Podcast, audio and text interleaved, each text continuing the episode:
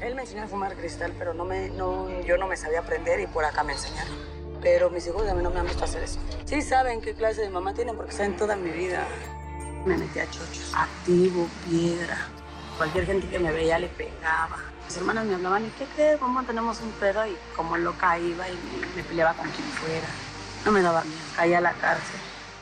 El mundo de las drogas no es un lugar feliz. Busca la línea de la vida, 800-911-2000. Somos Fundación UNAM, una asociación civil que lleva 28 años apoyando a más de 700.000 estudiantes universitarios a continuar y concluir sus estudios. Hoy, tú puedes apoyarlos a cumplir sus metas. Entra en www.fundacionunam.org.mx diagonal asociate y cambia su futuro. Asociate y dona a Fundación UNAM. Info Ciudad de México presenta Voces por la Transparencia, en la voz de Heréndira Aguilar Moreno, profesora de la UDG.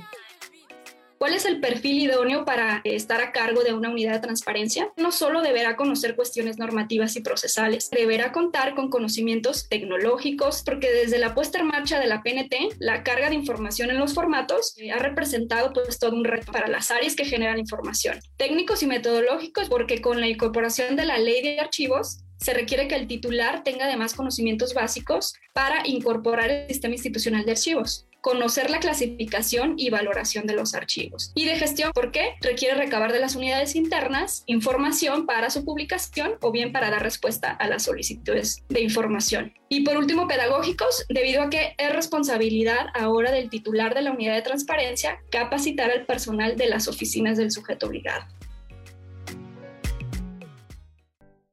En la consulta popular del 1 de agosto, nuestras vecinas y vecinos contarán y clasificarán nuestras opiniones. Ellas y ellos son capacitados por el INE y son parte de la cadena de confianza que da certeza a los mecanismos de participación ciudadana.